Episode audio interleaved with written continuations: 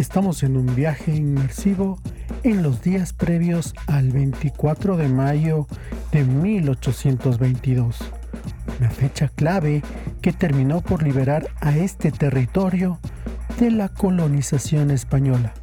Gabriel Fandiño lleva 10 años estudiando la independencia latinoamericana. Ha dado charlas, ha escrito libros y ahora nos guiará en este sobrevuelo por la independencia, libertad, 200 años después, con Gabriel Fandiño y Jorge Imbaquingo de Diario El Comercio.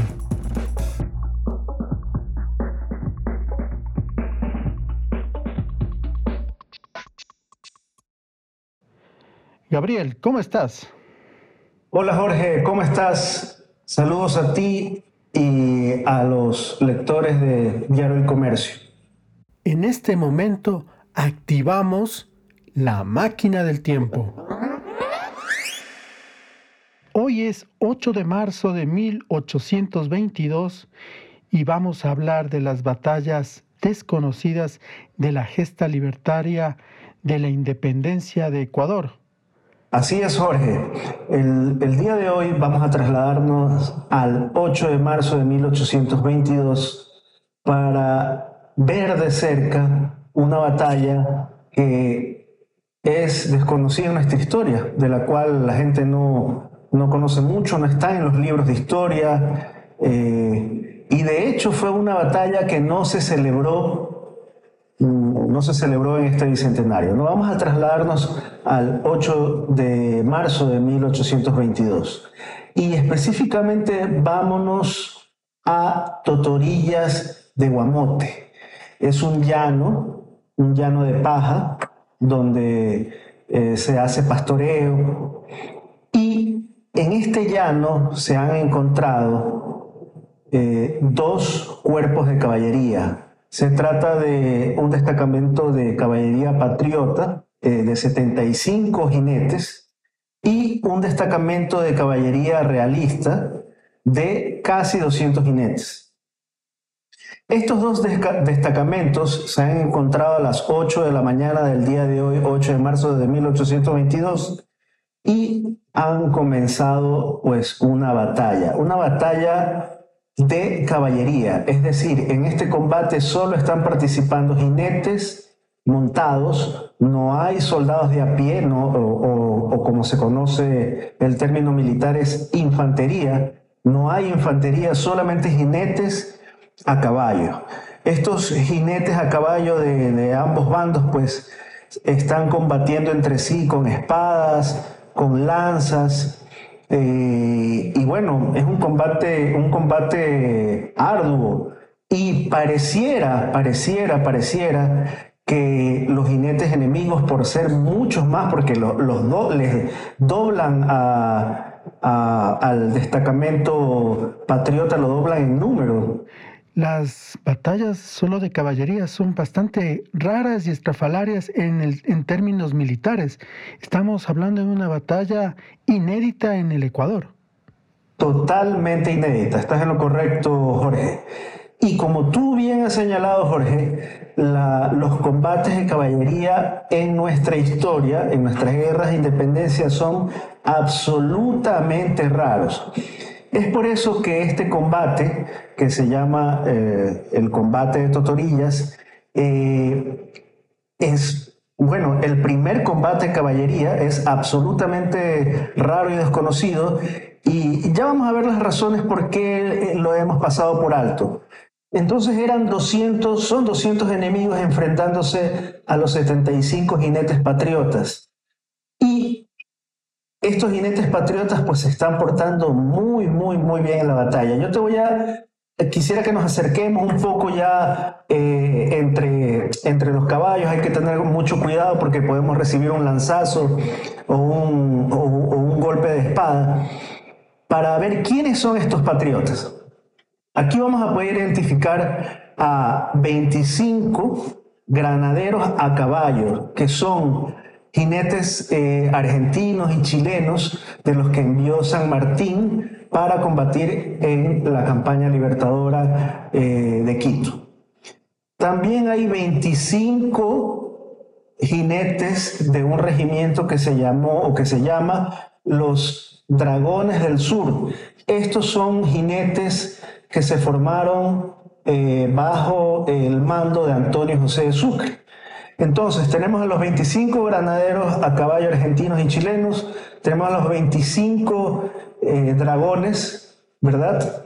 Colombianos, y a estos hay que agregarles 25 jinetes montados de las guerrillas de Alausí. Y todo este combate está, o todo este, piquete patriota está dirigido, está liderado por el capitán José Antonio Pontón, nacido en Alausí. Estos 75 jinetes pues están peleando de una manera bárbara, lo están haciendo de una manera magnífica y como te dije están utilizando sables, están utilizando, están utilizando lanzas, pero también están utilizando un arma que no se ha visto nunca en estas tierras. No, no, no se las ha visto nunca aquí en, este, en esta parte de los Andes, porque los jinetes argentinos están utilizando unas bolas, ¿verdad? Que están, están amarradas con unas tiras de cuero, ellos las hacen girar sobre sus cabezas y las lanzan a los jinetes enemigos. Estas, estas armas eh, arrojadizas, eh, a ellos las llaman boleadoras. Y al acto, al acto de, lanzarla, si es que estas tiras con estas piedras logran derribar pues, a un jinete enemigo, ellos dicen que ese jinete ha sido boleado. Es un arma increíble que ha, dejado atónitos a propios y extraños eh, y es muy eficaz. Al menos 15 jinetes enemigos han resultado boleados.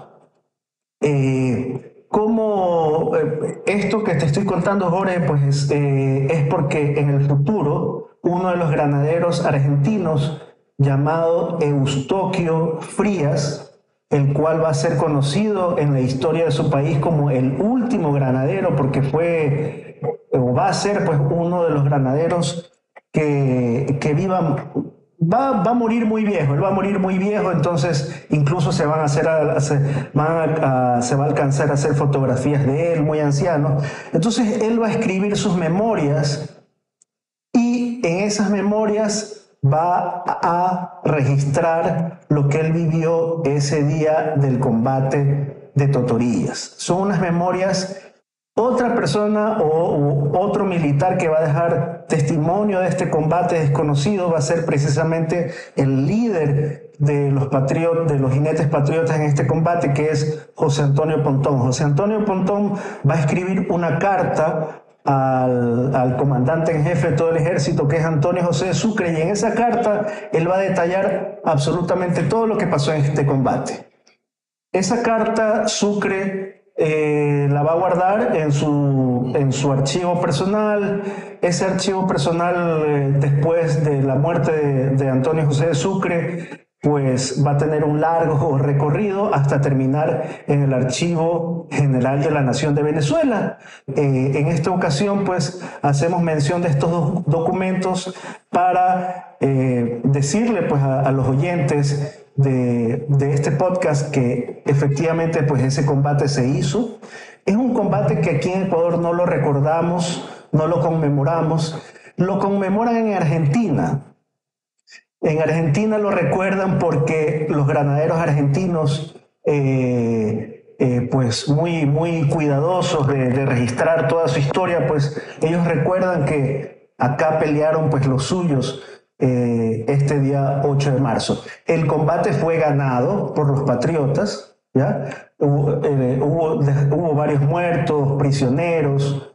Los 200 jinetes enemigos huyeron derrotados en dirección a Riobamba y los jinetes patriotas pues regresaron triunfantes salieron de la UCI y se regresaron al pueblito de Tixán, que es un pueblo que queda un poco más arriba de la UCI y ellos fueron recibidos como héroes, ¿no? Oye, Gabriel, y este, cuéntame un poco más de esa carta de, de Pontón. Yo sé que tú la leíste, que tú la tuviste en tus manos, pero ¿la hiciste con la máquina del tiempo o la hiciste de la forma normal? Digamos que la hice con la máquina del tiempo y la leí mientras José Antonio Pontón la estaba leyendo. Pero si alguien del futuro, alguien del año 2022 quiere leerla, puede ir al Archivo General de la Nación de Venezuela o también pueden ir al eh, Instituto de Investigaciones Históricas de Alausí, porque ellos tienen ahora, desde, desde el año pasado, tienen una copia digital de dicha carta.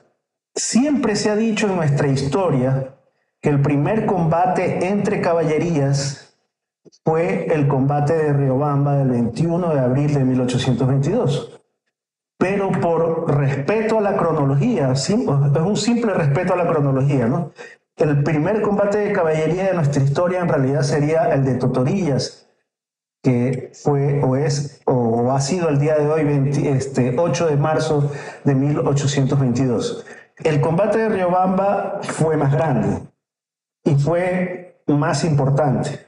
En el combate de Riobamba hubo muchísimos más jinetes en el encuentro de ambas partes, aunque del, ejército patriota en realidad fueron como 20 jinetes más, porque en total fueron 96 jinetes, y de parte de los realistas fueron 400 jinetes. Entonces es una cantidad eh, formidable. Fue además un espectáculo que pudo ser visto por los dos ejércitos, eh, por la infantería de los dos ejércitos, ¿no?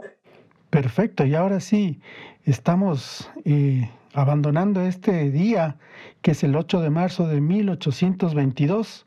Vamos a reprogramar la máquina del tiempo y nos vamos al 5 de marzo de 1822, una fecha que me pediste.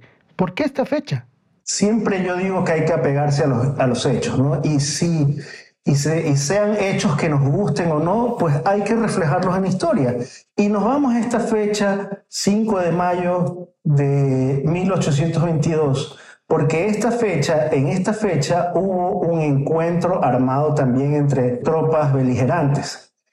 Pero este, esta batalla o este combate lamentablemente va a terminar en derrota para los patriotas.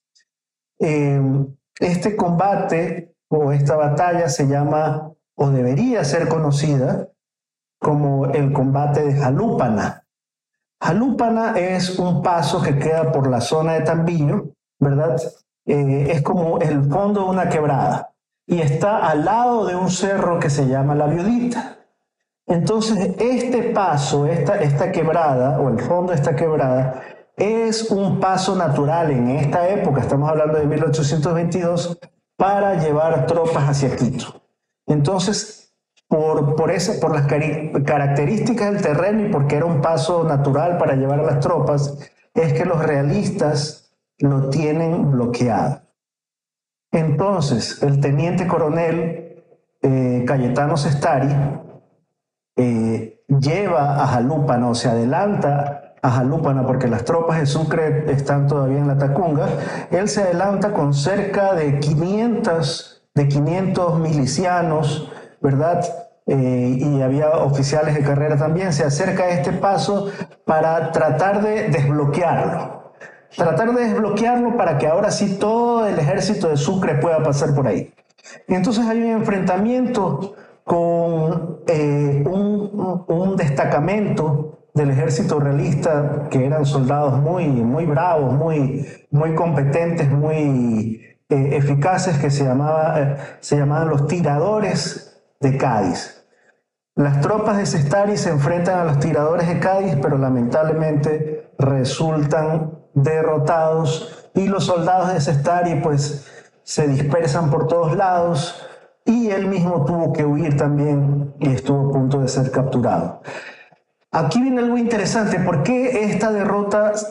Ah, me parece muy raro que no hayamos conocido o que, no, que en el futuro no se conozca sobre la, la, victoria de Totorillas, pero esta derrota también es súper raro que no, no la conozcamos. ¿no?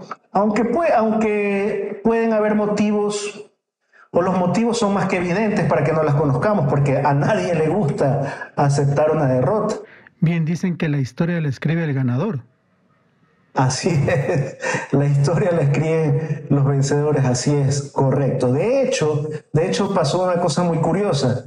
Los realistas ganaron este combate, el combate de Jalúpana del, del 5 de mayo de 1822, y ellos hicieron publicidad del combate. Ganaron en Jalúpana y comenzaron a jactarse de esa victoria, empezaron a celebrarla. Y aquí viene una cosa curiosísima que es que Sucre se molestó mucho y él escribió una carta al, al, comandante en jefe del ejército enemigo y le reclamó, le dice y le dijo, ¿por qué tú celebras esto como una victoria? Esto no es una victoria. ¿Y por qué Sucre decía que esta no era una victoria? Eh, aquí tiene que ver un asunto de formalidad, de quienes se enfrentaron. De parte del ejército realista se enfrentaron soldados que oficialmente formaban parte del ejército.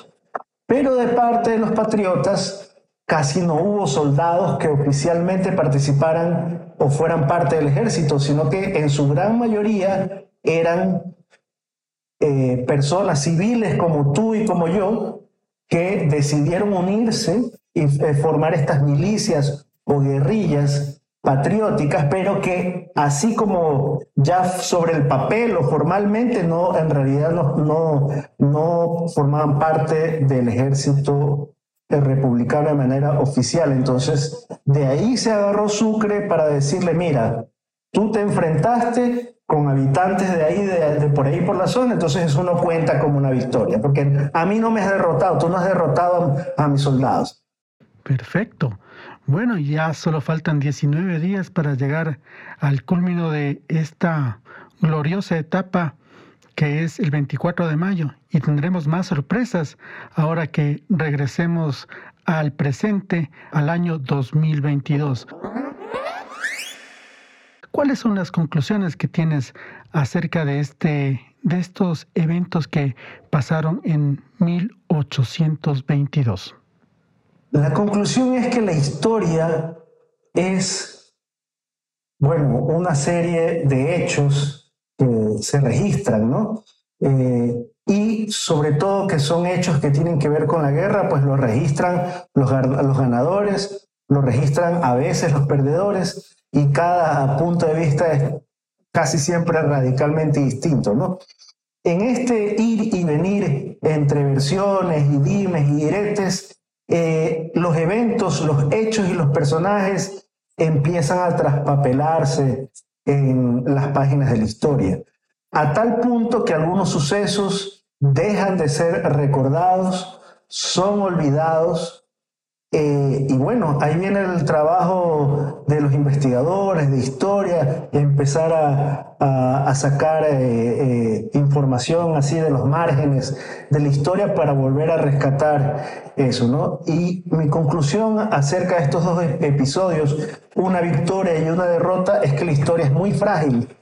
La historia es muy frágil y merece, debe ser cuidada, debe ser cultivada y eh, los historiadores deben hacer un ejercicio de, de, honestidad y yo creo de registrar todo lo que, lo, que haya sucedido, sea bueno o sea malo. ¿no? Hay que cuidar la historia, la historia es frágil y estas personas que lucharon por nosotros hace 200 años y que muchos murieron hace 200 años precisamente en las batallas, eh, pues van a morir definitivamente en otro ámbito, que es en, el ámbito de la recordación. ¿no? Si no los recordamos, es como que no hubieran existido.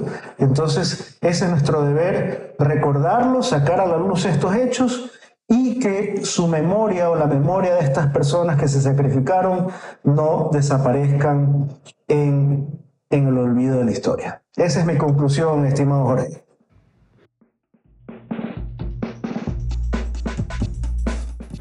Perfecto, ahora que ya hemos vuelto al presente, te quería agradecer, Gabriel, porque tenemos más, muchas más historias de, este, de esta gesta libertaria. Muchísimas gracias, Gabriel. Mañana seguimos otra vez en la máquina del tiempo.